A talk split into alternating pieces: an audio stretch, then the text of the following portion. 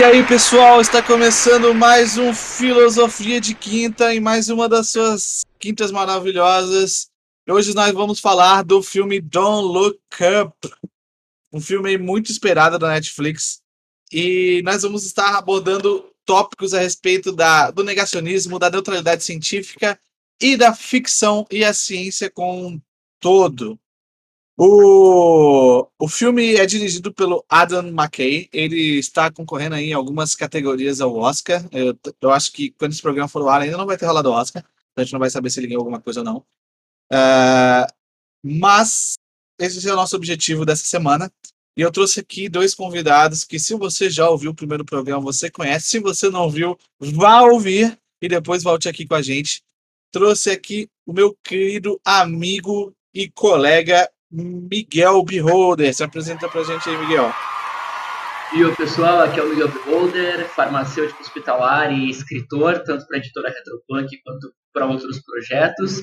E Walter, eu vou falar para você, depois de dois longos anos de pandemia naquele hospital, não que ela tenha acabado, eu só chorei pela primeira vez quando assisti Don't Look Up. Caramba, isso foi realmente impactante. Eu não estava esperando ouvir essas palavras. não sabia nem que o Miguel tinha tinha as vias aqui para lacrimejar, sabe? Não, eu realmente achava que ele não tinha. Mas bom saber, né? Bom saber que pelo menos é possível fazer o Miguel chorar.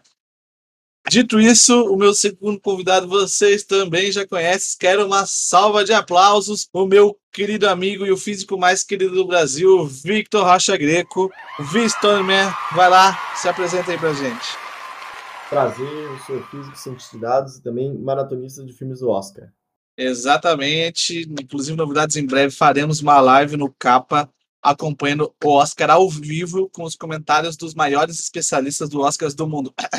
Vulgo nós, no caso eu, o Victor e a Lara, que talvez venha comparecer em outros podcasts, mas ela faz parte aí do mundo capa, vocês confiram a live dela, confiram tudo que ela faz aqui com a gente. De tudo isso, vamos agora ao nosso objetivo aqui. Bem, a gente vai tratar desse filme, dar as nossas opiniões, nossas devidas opiniões, evidentemente, mas também iremos tratar daquilo que, afinal de contas, é o diferencial desse podcast. Nós não damos apenas nossas opiniões, nós damos nosso embasamento da nossa vivência acadêmica, da nossa vivência científica, da nossa vivência profissional a respeito desses todos esses assuntos. Em primeiro lugar, eu gostaria de trazer um tema aqui, um tópico, que é um tópico sensível dentro da, da, da, da comunidade científica como um todo, e que eu acredito que esse filme, ele, vez ou outra, acaba abordando esse tema. Uh, que é a neutralidade, né? A neutralidade científica, a neutralidade da comunidade como um todo, da abordagem do método científico e de todo o trabalho que é feito. Começando então, vou abrir os trabalhos para quebrar o gelo aí e o pessoal se soltar um pouco mais. O uh, ah, que, que eu acho tão interessante a respeito da neutralidade científica e de como ela é apresentada nesse filme? Uh, de modo geral, a gente gosta de acreditar que a ciência ela não ela é desprovida de valores, ninguém ali está levando em consideração as suas opiniões pessoais, é tudo extremamente embasado apenas em fatos, na, na realidade absoluta do mundo, que eles só observam fenômenos como se eles fossem robôs, então para depois fazerem suas teorias, e é isso aí. Mas não é bem isso que acontece, né? Como o Victor pode muito bem falar, como o Miguel pode muito bem falar, cada um nas suas respectivas áreas, todo profissional, seja acadêmico, seja da saúde, seja em qualquer área, ele vai chegar no seu ambiente de trabalho com as suas crenças pré-definidas, ou seja, tudo aquilo que existe dentro da vida dele todo um background de, de crenças que existe que ele traz para as teorias, para o atendimento, para o trabalho. Um cientista, por exemplo, até mesmo para crenças do que realmente é a natureza daquilo que ele está estudando. Vamos por um físico, se ele acredita que o universo ele é regido por leis ah, absolutas e que elas vão prescrever a natureza de maneira perfeita, ele é um é aquilo que a gente gosta de chamar de determinismo, né? que tudo está ah, determinado, está tudo escrito em leis absolutas da física. Ou, talvez o Victor possa falar um pouquinho mais disso para gente. Se ele vai, não existe nenhuma comprovação real que isso é verdade. Ah, muita gente pressupõe isso na física. Uh, e quando você está observando fenômenos, estipulando teorias, já com esse pensamento, é inevitável que, essa, que esse pensamento guie o que você está fazendo. Não só isso, como as teorias que já existem na, na, dentro da, da física, da, do paradigma da, grande da física ou de todas as ciências, elas guiam a pesquisa. Quando alguém está fazendo uma pesquisa e fazendo um trabalho, ele não parte do zero, ele sempre parte a, a partir daquilo que já existe né? Aquilo que já já está trabalhado dentro da dentro daquela área. É claro que um dia alguém teve que começar, né? Mas hoje em dia a ciência moderna ela já não trabalha mais a partir de só observar a natureza e estipular as teorias. O que, que vocês têm? Ah, por exemplo, aqui o trabalhando no trabalho do Miguel, um médico. Se ele vai lá trabalhar, tem médicos, por exemplo, que se vamos supor se recusam em países a fazerem aborto porque ele é contra aquilo religiosamente e ou seja, tudo aquilo vai influenciando o trabalho dele. Aqui no Brasil, quando começou a pandemia, muitos médicos, por questões políticas, começaram a apoiar vários medicamentos que não eram indicados pela, pela, pela comunidade científica, porque acreditavam naquilo. Né? Acreditavam que existia algum tipo de conspiração farmacêutica. Né? O que, que vocês aí têm a dizer sobre esse assunto? Bom, vou falar então primeiro. É, eu acho que toda ciência ela é de, em algum, de alguma forma enviesada, ela não é completamente neutra.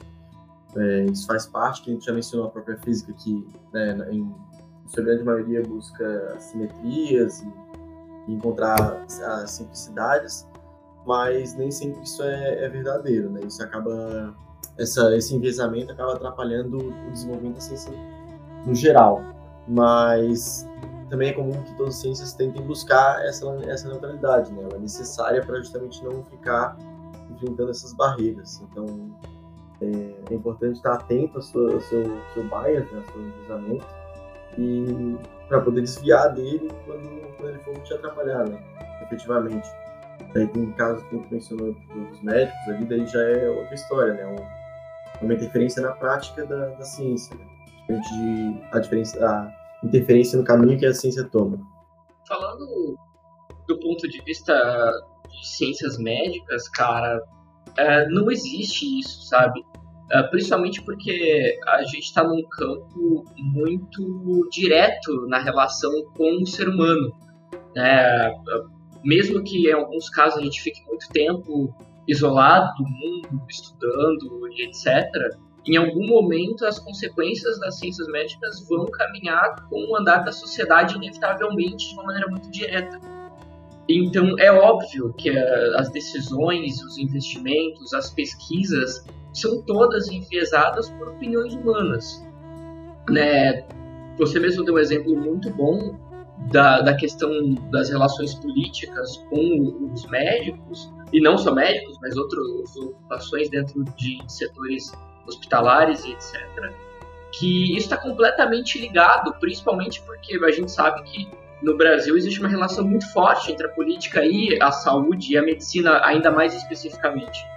Então, uh, as opiniões desses profissionais elas caminham muito junto e eles costumam acreditar mais nas próprias opiniões e nas próprias vivências quando vão tomar decisões relacionadas à saúde das pessoas e infelizmente a minoria consegue ter uma neutralidade muito grande entre o que um artigo científico diz e o que ele observa na vivência dele dentro de um hospital durante as urgências e emergências normais. É, somos humanos, né? Acho que não dá para dizer melhor do que isso. Exatamente. E concordo com tudo que vocês disseram. E eu acho que o filme ele traz um momento ali que me fez pensar muito nisso, que é, obviamente o programa vai ser cheio de spoiler, tá? Para quem tiver não tiver assistido o filme, vai lá assistir antes de ouvir a gente aqui. Ah, mas quando o personagem do DiCaprio, o cientista, ele já tá lá, já, já abandonou assim os colegas, por assim dizer, né? E ele tá lá vendo o novo plano que o Elon Musk, entre aspas, né? O, bilionário excêntrico tá lá fazendo aqueles planos e ele mostra o, os projetos e tal. E ele fala, cara, isso aqui os, os, outros cientistas da comunidade já estão já estão já estão duvidando. Uh, você mandou isso para é o que eles chamam lá de peer review, né, que é revisão em pares. Você mandou isso aqui para alguém conferir.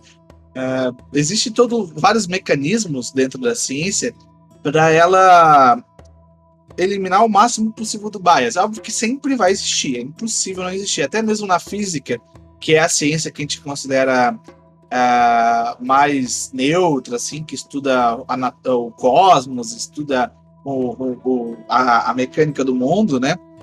Que teoricamente nada disso tem. Uh, não, não tem crenças, né? Um elétron não tem uma crença, tipo, diferente de alguém que vai ter que dar uma sociedade, até um animal. Animais têm crenças, têm medos, etc. Mas o um elétron não vai ter, um planeta não vai ter. Então é, é muito fácil se perder e acreditar que não, não vai ter nenhum envezamento, né? O problema é que tudo isso passa pela percepção humana, né? E a da percepção humana vai ter envezamento. Mesmo que a, a natureza em si, a realidade, não tenha, o ser humano vai ter Uh, e é justamente nessa parte do filme, então, que eu fiquei, caraca, né? Eu, tipo, o cara ele tá tentando mostrar pro, pro empresário ali que, que pode ser feita uma, uma revisão do trabalho dele, mas ele se recusa por um interesse pessoal, né? Para acelerar o que ele tinha para fazer. E, e Walter, eu vou falar para você, cara, que no campo da saúde existem métodos que foram criados e desenvolvidos que andam muito lado a lado com é, métodos laboratoriais, né? Que é para você ir eliminando gradualmente essa interferência humana. Por exemplo, a gente tem várias revisões que a gente faz que a gente chama de dupla conferência ou tripla conferência.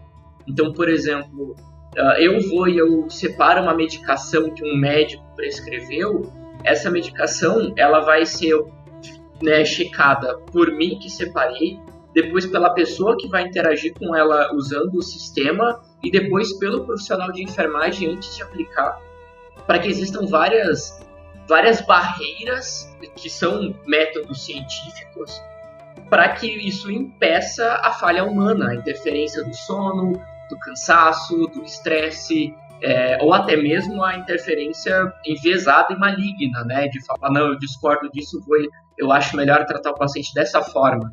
Uh, mas aí vai ter outros profissionais no meio desse caminho que vão falar: olha, essa medicação aqui é, é uma dose muito alta para esse paciente, uh, tem muito, o paciente é mais leve do que o médico, o médico pode ter errado aqui no cálculo de peso, está dando uma dosagem muito alta. Uh, ou o médico não sabe que o paciente tem uma alergia, mas o enfermeiro sabe, então o médico prescreve uma coisa que vai barrar na enfermagem. Então existem muitos métodos que a gente usa para que a gente né, impeça a interferência humana, que é inevitável.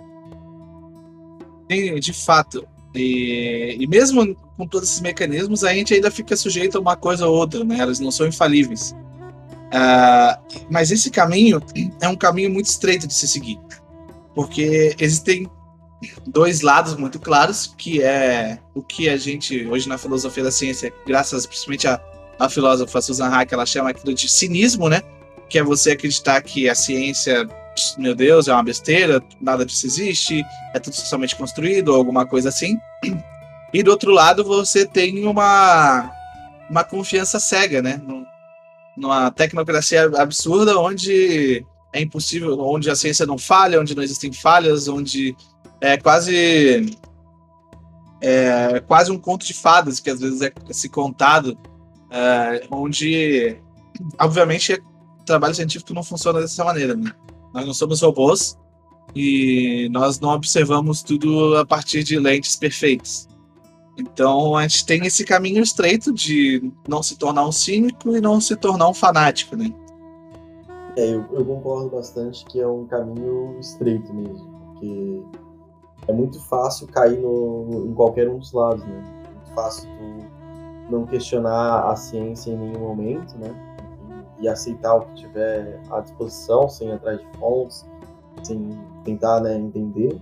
Mas também é muito fácil simplesmente negar, sem, apresentar alguma contra-evidência, ou, ou sequer se justificar, né?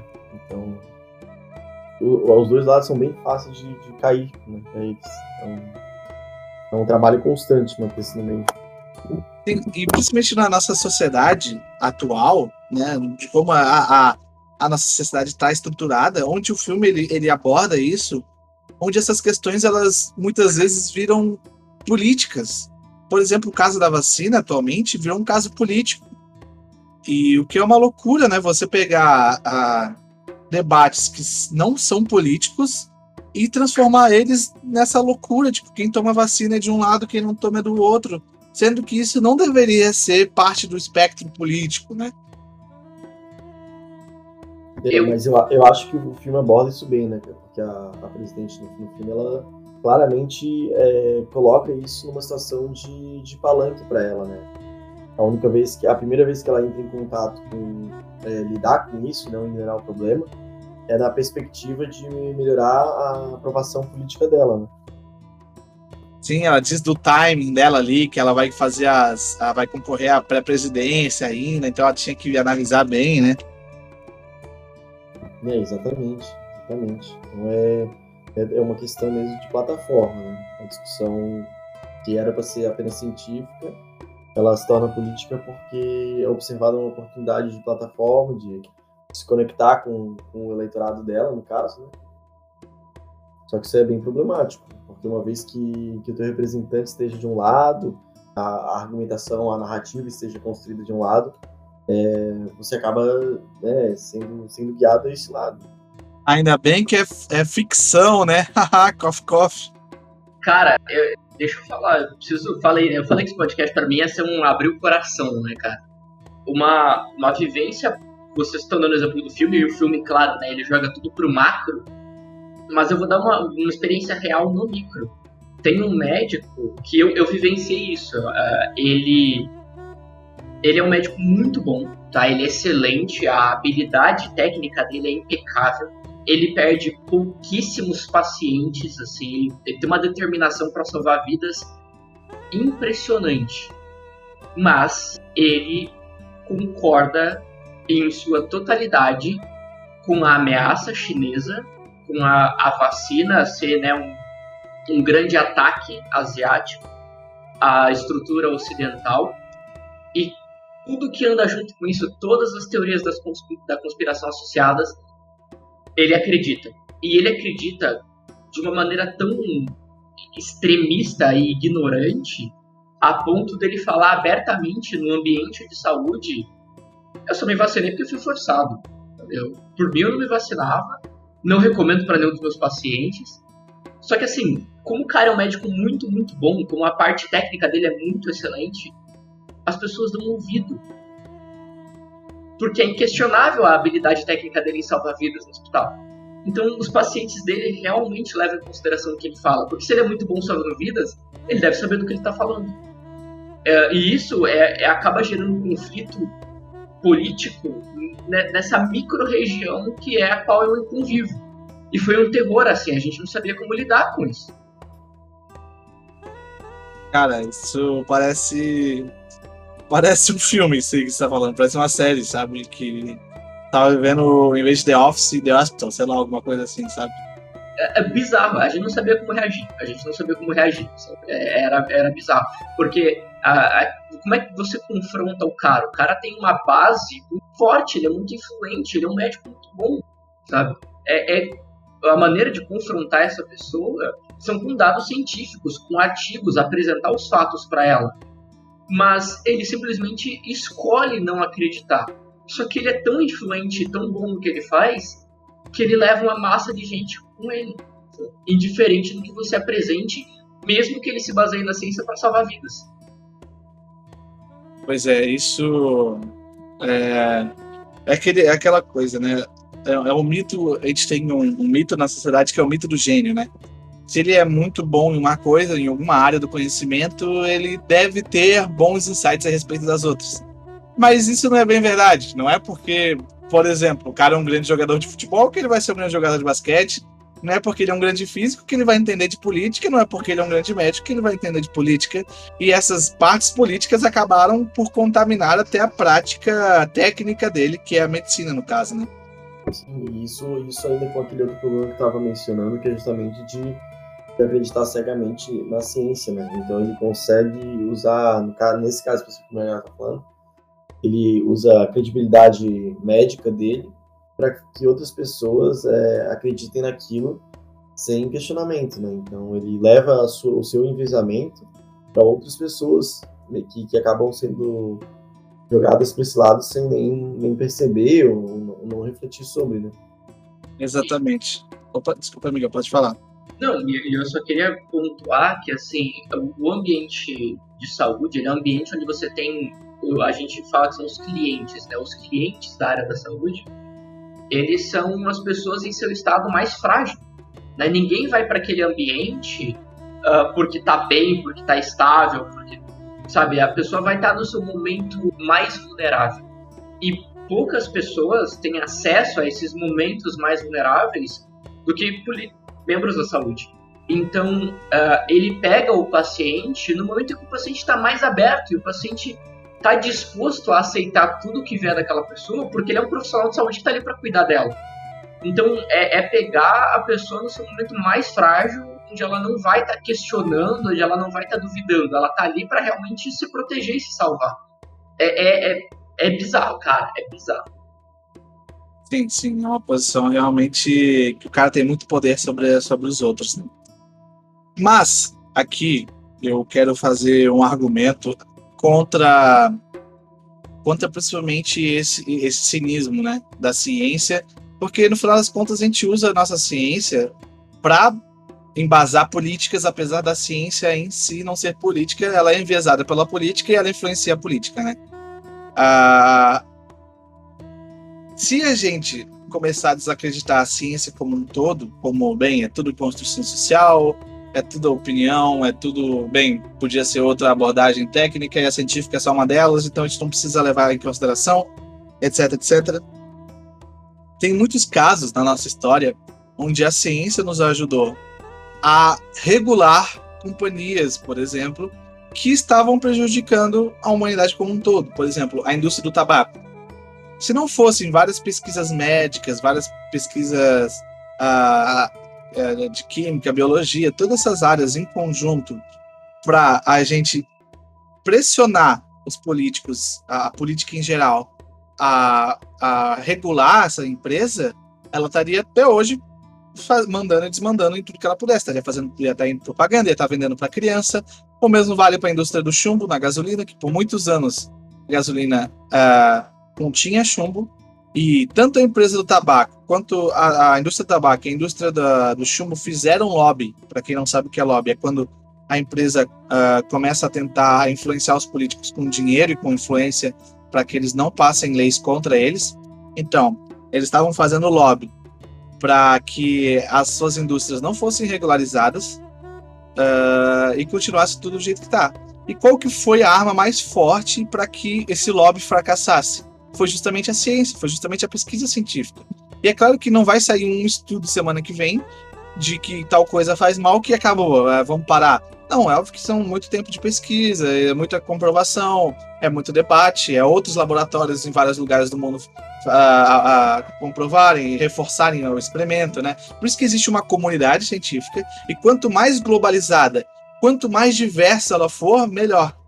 Óbvio que ela não vai estar uh, é, imune a falhas, né? Ela não vai estar tá perfeita, ela nunca vai ser, porque essa não é a proposta.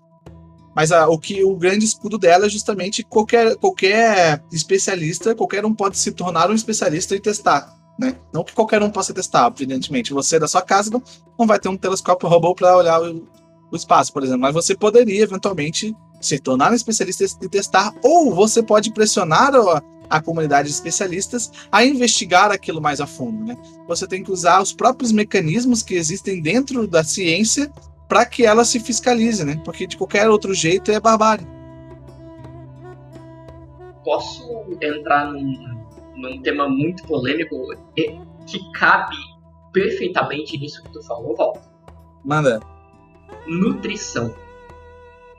Cara, eu tenho muita assim, eu não sei se dó seria a palavra da galera que vai para essa área de maneira acadêmica, porque é muito difícil você acompanhar o ritmo com que a sociedade consome alimento de maneira nutricional. Porque a gente está o tempo todo, é o que você falou, pesquisas estão acontecendo, elas levam anos e resultados saem às vezes tarde, às vezes cedo. E aí acontece esse caos que muita gente critica, muitos cientistas da área alimentícia apanham de ah, agora o leite faz mal, ah, agora o leite é bom, agora o ovo faz mal, agora o ovo é bom.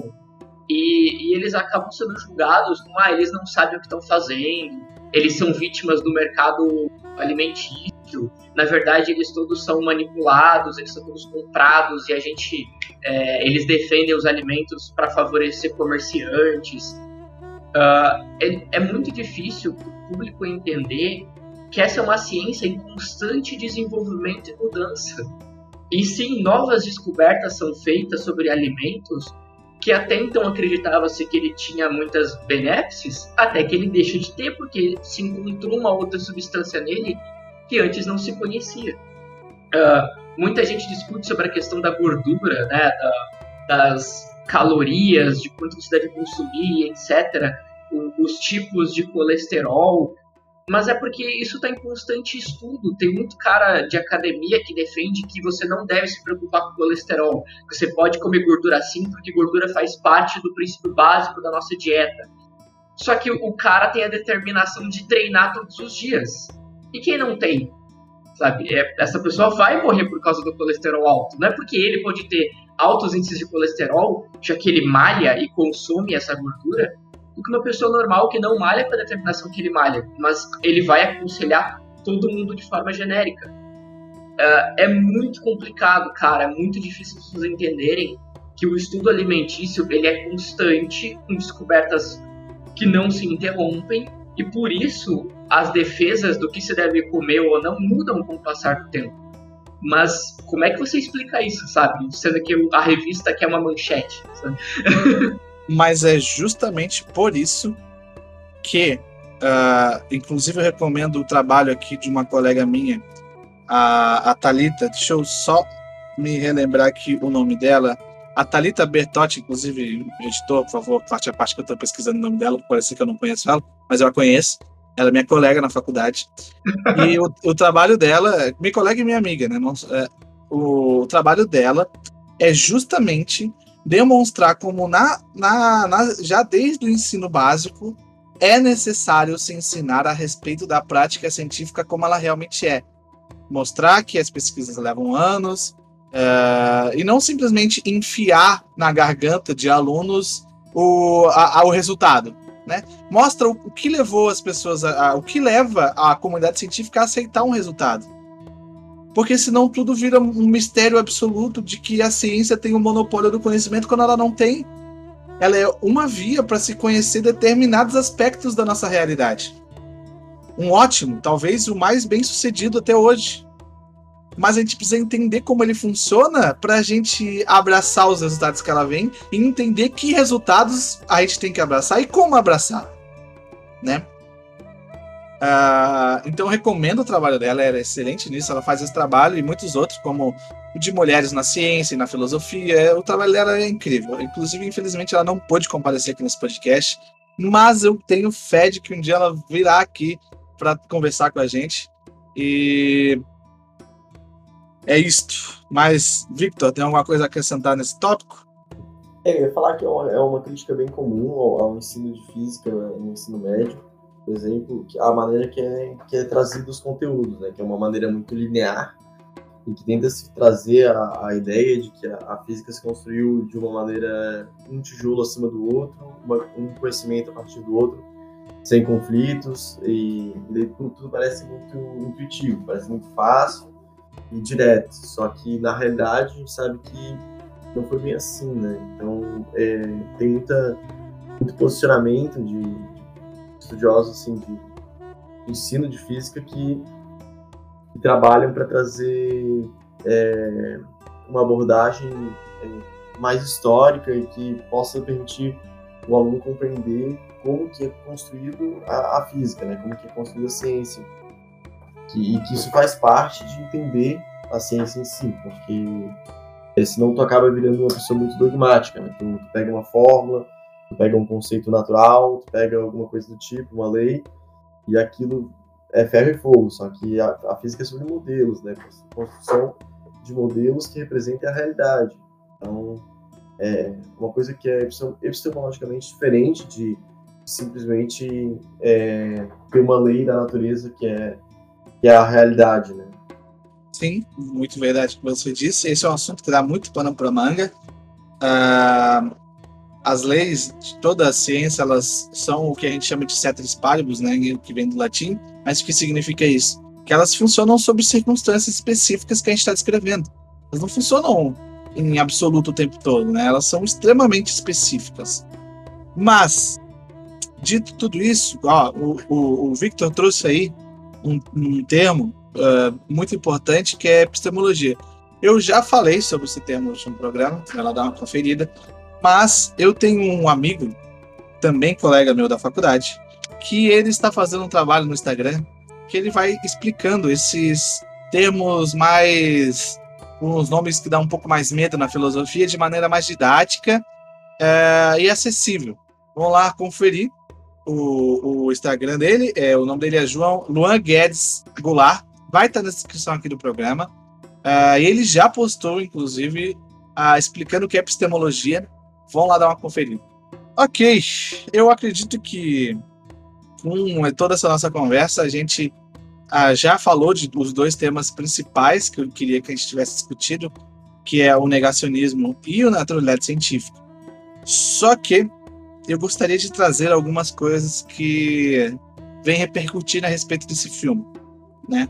Inclusive o Victor me recomendou um vídeo do Icecrack para assistir. Quem manjar de inglês pode ir lá dar uma olhada, que ele fala sobre o Donald Cup. É, eu acredito que tem até legenda em português, é, mas é aquela legenda geral automática, então às vezes ela dá uma zoadinha. Uh, mas todo, todo a crítica baseada ali do Donald Cup, da, do Rice Crack sobre o, o Donald Cup, não olho para cima, é sobre uh, o filme ser uma sátira, né, Victor?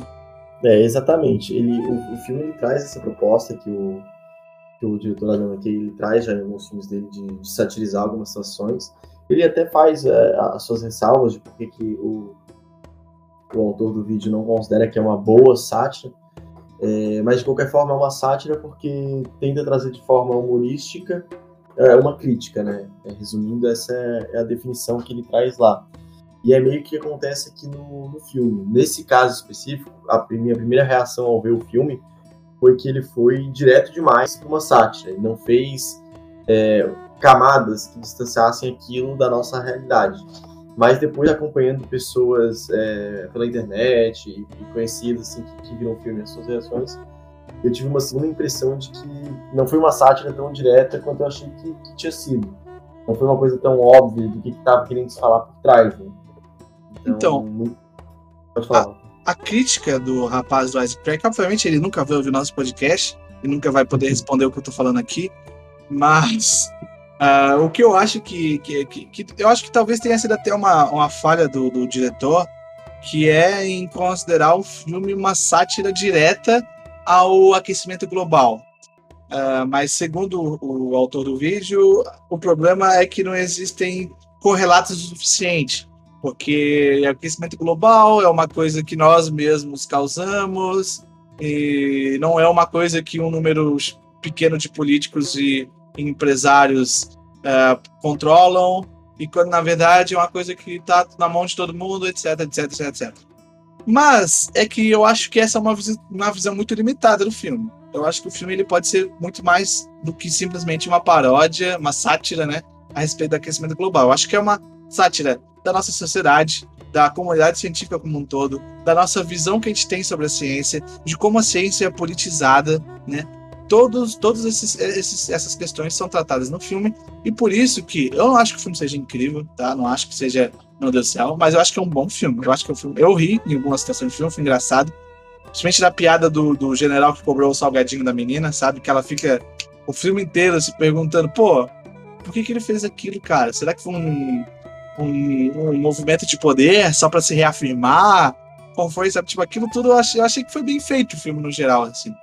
É, eu, eu concordo, concordo. Essa, essa, essa piada, né, para assim dizer, da, da reflexão dela sobre o general e esses pequenos detalhes que o filme traz, acho que é, é muito interessante, serve bastante para refletir, que era o objetivo do, do autor, né? Então, é, a, o conceito que a gente já discutiu anteriormente da, da presidente ele ter uma agenda por, por trás, né? Então ela percebeu aquilo como uma oportunidade, um momento, é, sendo que primeiro ela tinha negado e essa flexibilidade. Então eu concordo contigo, Walter, que se tu pensar naquilo apenas como uma, uma referência, uma sátira, o aquecimento global ele não vai funcionar tão bem, mas eu acho que isso foi proposital, eu acho que ele quis tocar em mais pontos, né? Então a gente pode é muito mais próximo algumas situações ali é, do problema que está tendo com, com, o coronavírus e, e, a pandemia e as vacinas do que com o aquecimento global, né? Por causa dos posicionamentos políticos. E também tem muito, muita referência com toda esse, esse, negacionismo que está sendo é, evidenciado é, recentemente, né? Cada vez mais recente essa essa evidência de, desses grupos. E, e, acho que nesse, nesse quesito o filme trabalhou bem. Gente, assim, é primeiro, né? Vamos lá. A gente tá falando sobre opiniões enviesadas, né? Eu sou da área da saúde durante a pandemia. Para mim, esse filme falhou completamente em um representar o aquecimento global. E eu acho que não é culpa dele, é culpa do momento que ele foi lançado também. E dois, para mim, para mim especificamente, esse filme ele não é um filme de paródia ou de sátira ou que o foco dele é humor. Porque nada daquilo para mim é uma sátira ou paródia, é a realidade que eu vivo. É todos os exageros ou, ou coisas escrachadas que o filme tenta colocar para a realidade da área da saúde e não falo só da pandemia, falo de coisas anteriores a gente vive isso. Aquilo não é um exagero, é exatamente daquela forma. Tá na sua cara, tá óbvio, as pessoas estão morrendo. Tô falando de coisas anteriores à pandemia, falando de HIV, falando de câncer, falando de N outras doenças, de N outros problemas relacionados à saúde, alimentação, exercício físico, etc. Tá tudo na cara de todo mundo, mas ninguém vê. E as pessoas manipulam a elementos de saúde para política no macro no micro desde que estudo sobre saúde existe. É, toda a discussão sobre drogas, medicamentos, até onde vai um, até onde vai outro, é extremamente político. Depende do quão conveniente é para a economia de um país. Dane-se o que os cientistas falam sobre isso ser uma droga que pode ser muito útil no mercado, se for convertido em medicamento, vice-versa, não importa. O que importa é a opinião do político. Será que a população vai aceitar se eu aprovar essa droga entrar no mercado de medicamentos? Será que não? Será que isso vai me eleger? Será que não? Não importa o que a ciência da área da saúde defende, sabe? Não existe. Por isso que eu falo que o filme me quebrou muito e eu chorei muito e todos os dois anos de pandemia caíram para fora da minha cara em lágrimas. Porque não tem piada, não tem sátira, é literal, a gente vive aquilo literalmente. Você aponta, você berra, você grita, tá bem aqui, tá muito óbvio e as pessoas não veem. É, é assustador, assim. Quando você leva para a história da saúde no Brasil e no mundo, não tem sátira. É muito literal, é muito de A para A e de B para B, é muito idêntico. Assim. É, eu, Caramba, eu, eu entendo a tua opinião. Pode falar, Walter, por favor. Não, não, pode, pode falar, então. Não vou fazer contraponto, mas uhum. já que tu vai fazer, pode fazer.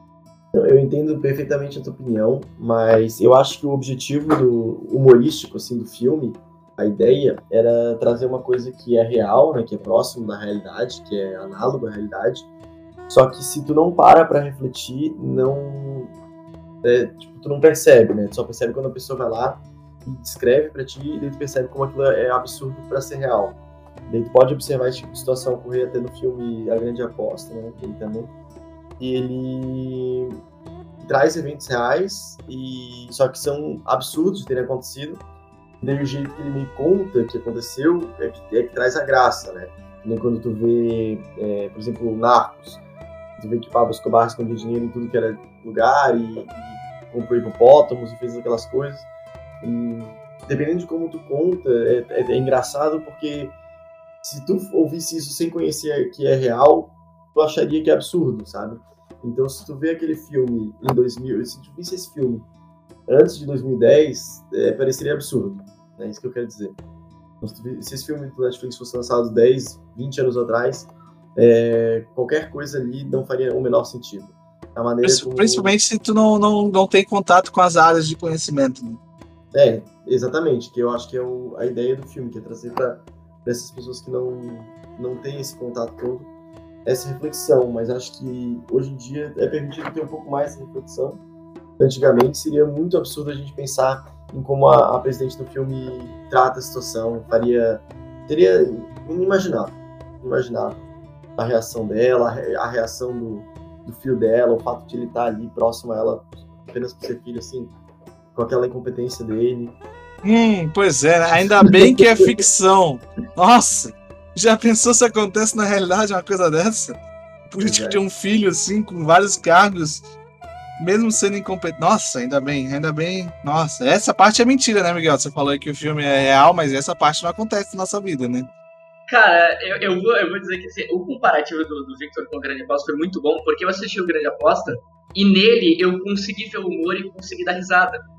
Porque apesar de eu entender um pouco do assunto e entender tudo aquilo, eu entendi o filme, não, não passou despercebido para mim, uh, eu consegui ver mais humor porque não está diretamente relacionado com a minha vida. Diferente do Não Olhe para Cima então eu concordo com você que uh, minha argumentação ela é completamente enviesada. Você mesmo falou, né, de 20 anos atrás, por exemplo, mas é que como eu sou especificamente dessa área, eu consigo te dar vários exemplos de 10 anos atrás, de 20 anos atrás, relacionados à área da saúde, que batem em paralelo com tudo que o filme apresenta. Mas como esses eventos não foram tão drásticos e tão grandes quanto a pandemia, é o que você falou, né? A pandemia ajuda muito as pessoas a fazerem essa relação muito mais rápido, mesmo que ela não esteja muito relacionada com, com a área da saúde em si.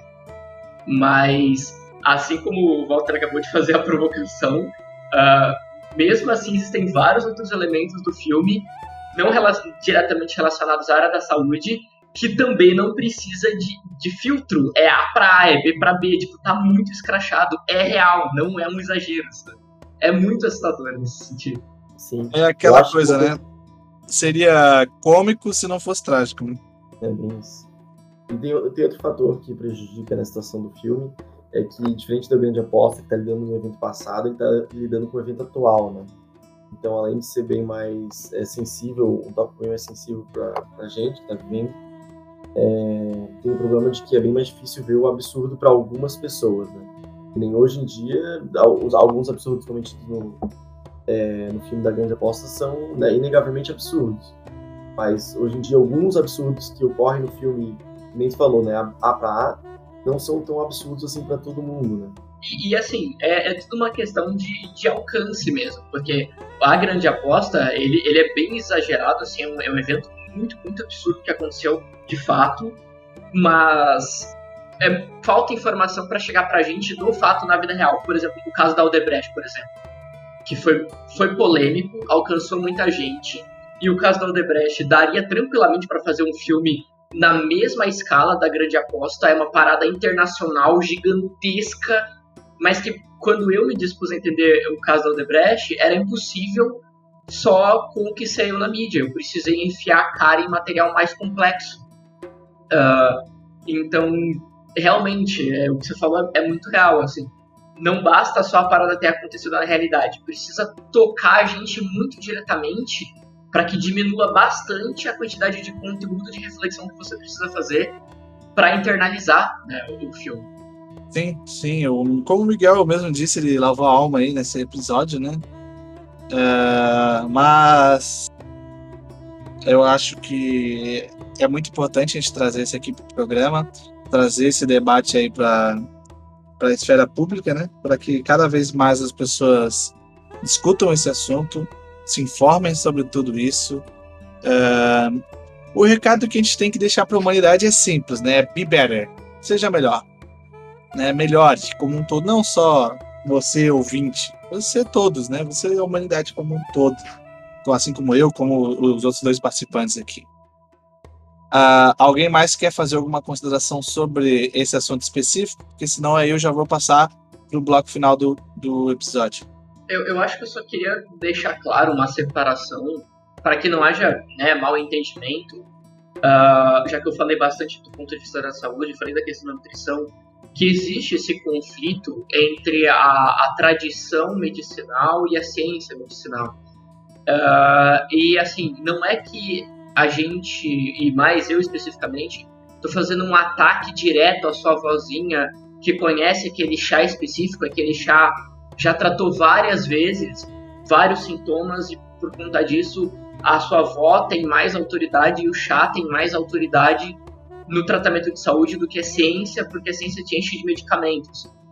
Existem linhas de pesquisa científicas sobre o chá da sua vozinha também. É, a, a, área da saúde ela não é só o medicamento que sai na esteira ou, ou aqueles aparatos assustadores. O chá, o tratamento que inclusive tem nome, é chamado fitoterápico Uh, ele também é estudado e ele também tem N artigos que comprovam suas eficiências. Então, o que eu quero apontar com esse, com esse discurso é que não é que a cultura popular da, relacionada à saúde ela é. Eu estou fazendo uma relação dela com a ignorância apresentada no filme daqueles que se recusam a olhar para cima. Mas é que você pode, inclusive, acompanhar o desenvolvimento da saúde dentro da fitoterapia também, aonde entra o chá da sua vozinha. Então, até o chá da sua vozinha pode ser defendido de maneira científica se já não está sendo. Você só não sabe porque nunca foi atrás, nunca pesquisou um artigo sobre aquele chá. Você só está apegado à tradição que ela passou para frente. Então, existe uma interação muito bela e com muito equilíbrio entre o tratamento que segue a tradição e que caminha junto com a tecnologia. Não, eles não são inimigos, como muita gente gosta de pregar. É, a ciência não está agredindo as crenças da sua avó ou da sua mãe ou, etc. Muito pelo contrário, ela, ela quer inclusive fazer o estudo sobre isso para defender e mostrar que funciona.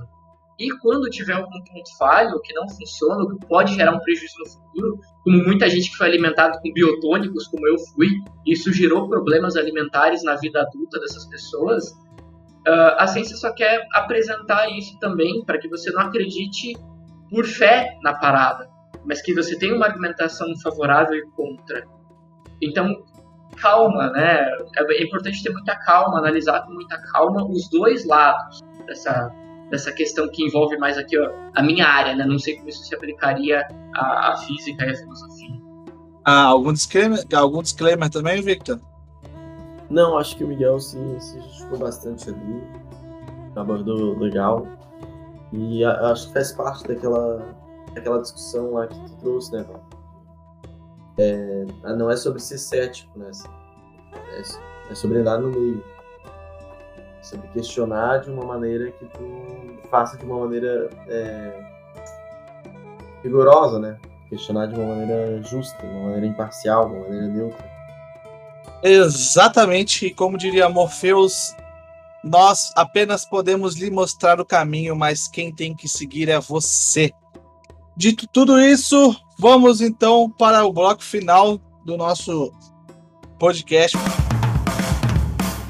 Uh, podemos agora, rapidamente, nesses minutos finais, citar obras que vocês acreditam que tratam bem essa relação entre ciências e sociedade. E até de perspectivas diferentes, se possível, ou se necessário, se não quiser também não precisa. Vocês têm aí no repertório de vocês alguma coisa? Cara, tem um filme que assim, ele já foi muito recomendado pelo nosso grande herói Atila, mas eu preciso reforçar, eu preciso que esse filme alcance cada canto desse planeta, uh, que é o Contágio. É, ele, eu acho que poucas obras dentro do cinema foram tão eficientes em apresentar dentro ali de uma hora e meia, uma hora e quarenta, a narrativa do que a gente dentro da área da saúde vive porque o, o Don't Look Up, ele, né, ele, ele tenta trabalhar de maneira genérica, né, com foco no, no aquecimento global, enquanto o contágio não, o contágio ele vai na veia, ele vai direto ao ponto, ele é bem agressivo. Ele é um filme que, assim, assista bem, se você não tá muito bem, se você tá meio abalado, tá numa situação difícil, evite. Mas quando você estiver ali melhor, estiver num dia legal, por favor, assista Contágio e entenda o nosso lado que a gente vive, o quão assustador é pra gente uh, você tá dentro da área, você tá envolvido, você tá falando para as pessoas, meu, por favor, é por esse caminho, é por esse caminho. Olha, eu tenho todos os argumentos, é por esse caminho. Mas, infelizmente, a pessoa insiste em escolher o caminho contrário, insiste em não, não respeitar, não entender, não se dispor a conhecer o que a gente quer apresentar por negacionismo, por ignorância, por crenças. Uh, e assim, eu sou cristão, gente, mas tudo tem um limite, sabe? Você, você não deve forçar as suas crenças, você não deve forçar uh, a, as suas, né, os argumentos que você defende quando eles vão prejudicar a grande maioria da população. Você não tem esse direito. Você precisa saber até onde vai a sua liberdade e até onde você está agredindo a existência do próximo. E você não pode passar dessa linha. E eu acho que o contágio ele mostra isso muito bem, assim, de maneira bem, bem escrachada. Assim. Então eu deixo muito forte essa recomendação. Victor? Bom, eu não sei se eu tenho alguma recomendação em específico. É, acho que uma, uma série que, que gosta de, de abordar alguns, alguns tópicos é, científicos eu acho que é relevante por causa principalmente da neutralidade é Star Trek e tem basicamente como como moto a, a neutralidade e a, e a busca é, conhecimento. E apesar de não ser diretamente um assunto tratado em todo episódio, é tá sempre contido lá. E acho que outra, outra obra cultural é a série de livros Fundação, Isaac Asimov. E eu acho que ele constrói bem legal uma, uma ciência que não existe, né, que é a, a, psicohistória e de uma maneira que parece real, né? que retrata como seria isso. Very well, very well. Eu deixo aqui então uh, duas recomendações. Tem muito a ver com esse nosso assunto. O, o primeiro é o filme Gattaca, de 1997. É, de, excelente, excelente. Direção do Andrew Niccol né? Tem lá o, o, o Jude Law, uma turma e a galerinha. É um filme muito bom, que ele mostra como a ciência pode influenciar a nossa sociedade, tanto no, no quesito econômico, quanto no, na, na estrutura das relações de classes. Tudo isso, eu acho que esse filme ele é incrível, incrível. Uh, o segundo é uma coisa um pouquinho mais antiga, um livro, Admirável Mundo Novo, é, é um excelente livro, recomendo para todo mundo. É do Andrews Huxley. É um filme que fala sobre uma sociedade extremamente tecnocrata, uma sociedade que foi tomada por essa noção a, a, absurda de ciência absoluta, onde é, é, essa noção uh, de ciência dominante é levada aos extremos. E é justamente uma distopia de até onde a, uma ciência cega pode nos levar, né? Os dois casos. O Gata, que é um pouco menos admirável, Mundo Novo, mais. É... Mas o, o Não Olhe para Cima, eu acho que é um exemplo é, contrário, né? De como, é, se a gente também é, desacreditar a ciência por um completo, onde é que a gente pode chegar. E eu acho que um equilíbrio entre esses dois mundos é o caminho estreito do centro, como diria Aristóteles, é o caminho entre os dois vícios, é a virtude é o caminho mais difícil, mas é o caminho mais virtuoso que vai, eu acredito, ser o melhor para o futuro da nossa humanidade. Muito bem. Últimos comentários? Uh, eu acho que se eu puder deixar uma última mensagem, como eu disse, esse podcast foi uma lavagem para mim. Eu estava muito precisando falar sobre Não Olhe para Cima Lavagem não, pô. Lavagem é o porco come, né? pode ser, pode ser também. Uh, eu precisava me livrar dela de qualquer forma. Uh, é, assim, o que eu peço para as pessoas, muito assim, é, é calma e empatia, sabe? Uh, a gente tem uma tendência muito grande a realmente acreditar que a maioria da humanidade é nossa inimiga a gente tem tendência a acreditar que se ela discorda de mim, ela é uma ameaça. Uh, e é exatamente esse medo e esse terror, essa, esse desespero. Uh, Walter, pode datar o podcast aqui? Claro, vai, fica à vontade.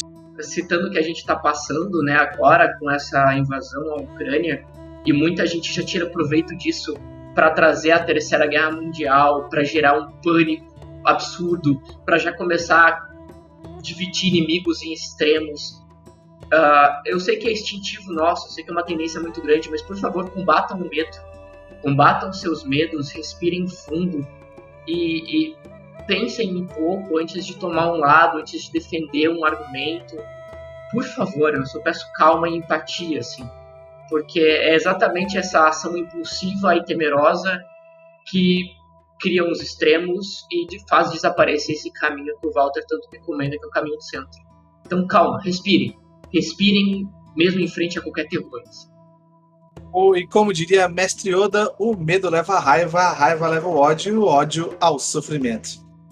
Exato. Victor, alguma mensagem final? E daí nós já partimos para o Jabás. Não, acredito que não tem mais nada a acrescentar, não, Walter. Entendi. A mensagem ah. final do Victor é busquem conhecimento. É, busquem conhecimento, isso aí. Eu achei que a mensagem final do Victor, por conta de um podcast que a gente gravou e ele morreu, olha o spoiler aí, uh, seria o contraponto total ao meu, tá ligado? Dependendo da opinião, você desce o cacete mesmo. Assim. Bem, ok. Uh, uma salva de aplausos aí para os nossos dois participantes para o programa de hoje. Vamos encerrando aqui. Por fim, vou deixar a palavra com os meus colegas e daí no final eu faço meu jabá. Miguel, o que, que você tem de jabá aí para fazer? Cara, uh, eu vou dar o jabá das minhas redes sociais, arroba Miguel Beholder, porque eu tô, eu tô envolvido com muitos projetos, principalmente relacionado à produção de material de RPG de mesa, para quem gosta, para quem curte.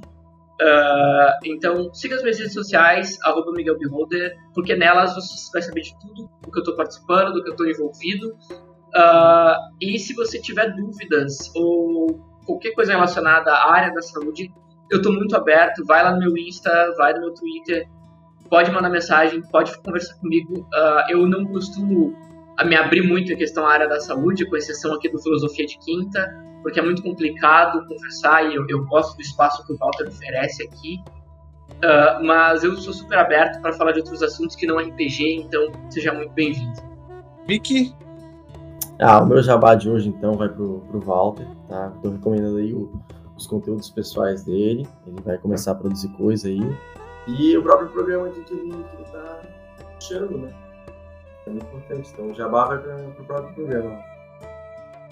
Sigam o Victor nas redes sociais, vai ter as informações dele aí na descrição do programa. Muito bem, o que, que eu tenho para recomendar para vocês? Primeiro, divulguem esse episódio. Esse episódio tem uma mensagem importante. Espalhem a palavra do Filosofia de Quinto. Segundo, apoiem Capa Cósmica no Catarse. Esse episódio aqui, todos os episódios que vão surgir e que já aconteceram, só podem, só são possíveis graças à nossa equipe do Capa Cósmica. Eu, eu aqui basicamente não faço nada. Eu reúno essas pessoas e falo. Mas tem uma pessoa que edita, tem uma pessoa que faz as publicações, tem a pessoa que faz a arte, teve alguém que fez o logo, inclusive a pessoa que fez o logo está nesse episódio. Então é uma equipe que tem por trás. Então apoie a gente, que nós temos vários conteúdos, nós temos lives de jogos, nós temos conteúdo de RPG, nós temos live de RPG, nós temos um monte de coisas, tá? Em breve a gente vai ter um site de RPG com lendas em parceria com capa. Apoiem a gente que o nosso trabalho, eu garanto para vocês, vai ficar muito bacana. Em segundo lugar, aliás, terceiro lugar já, eu e o Miguel escrevemos uma aventura lá para Retropunk chamada ou Tropical, né? Exatamente, exatamente. Confiram lá, vai estar aqui na descrição também. Confiram o jogo do meu amigo Victor, o Light Maze Game, lá na Steam. É bem baratinho, bem acessível. Uh, sigam o Capa nas redes sociais, tanto Twitter e Instagram. Me sigam no Twitter e no Instagram. Meu Twitter é arroba DarthWalter, vai estar aí na descrição também. Meu Instagram é só Walter Mansolelli mesmo, porque eu tenho um Instagram que é arroba DarthWalter, mas ele, eu perdi a senha, eu não consigo mais acessar. Uh... Tá faltando alguma coisa, Miguel? Posso citar uma última coisa? Vai. Eu não sei se até a publicação desse podcast, né, a, a, já vai ter encerrado as, as votações, Mas fica aqui como marco, uma comemoração para a gente, Walter.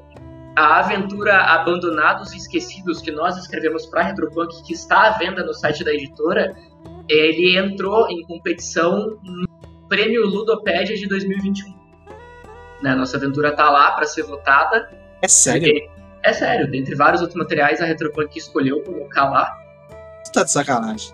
Não, não tô não, não tô não. Uh, é, é, claro, né, competindo com pessoas muito mais experientes, que têm muito mais alcance, mas já é um pequeno passo Caraca. pra gente que tá entrando agora.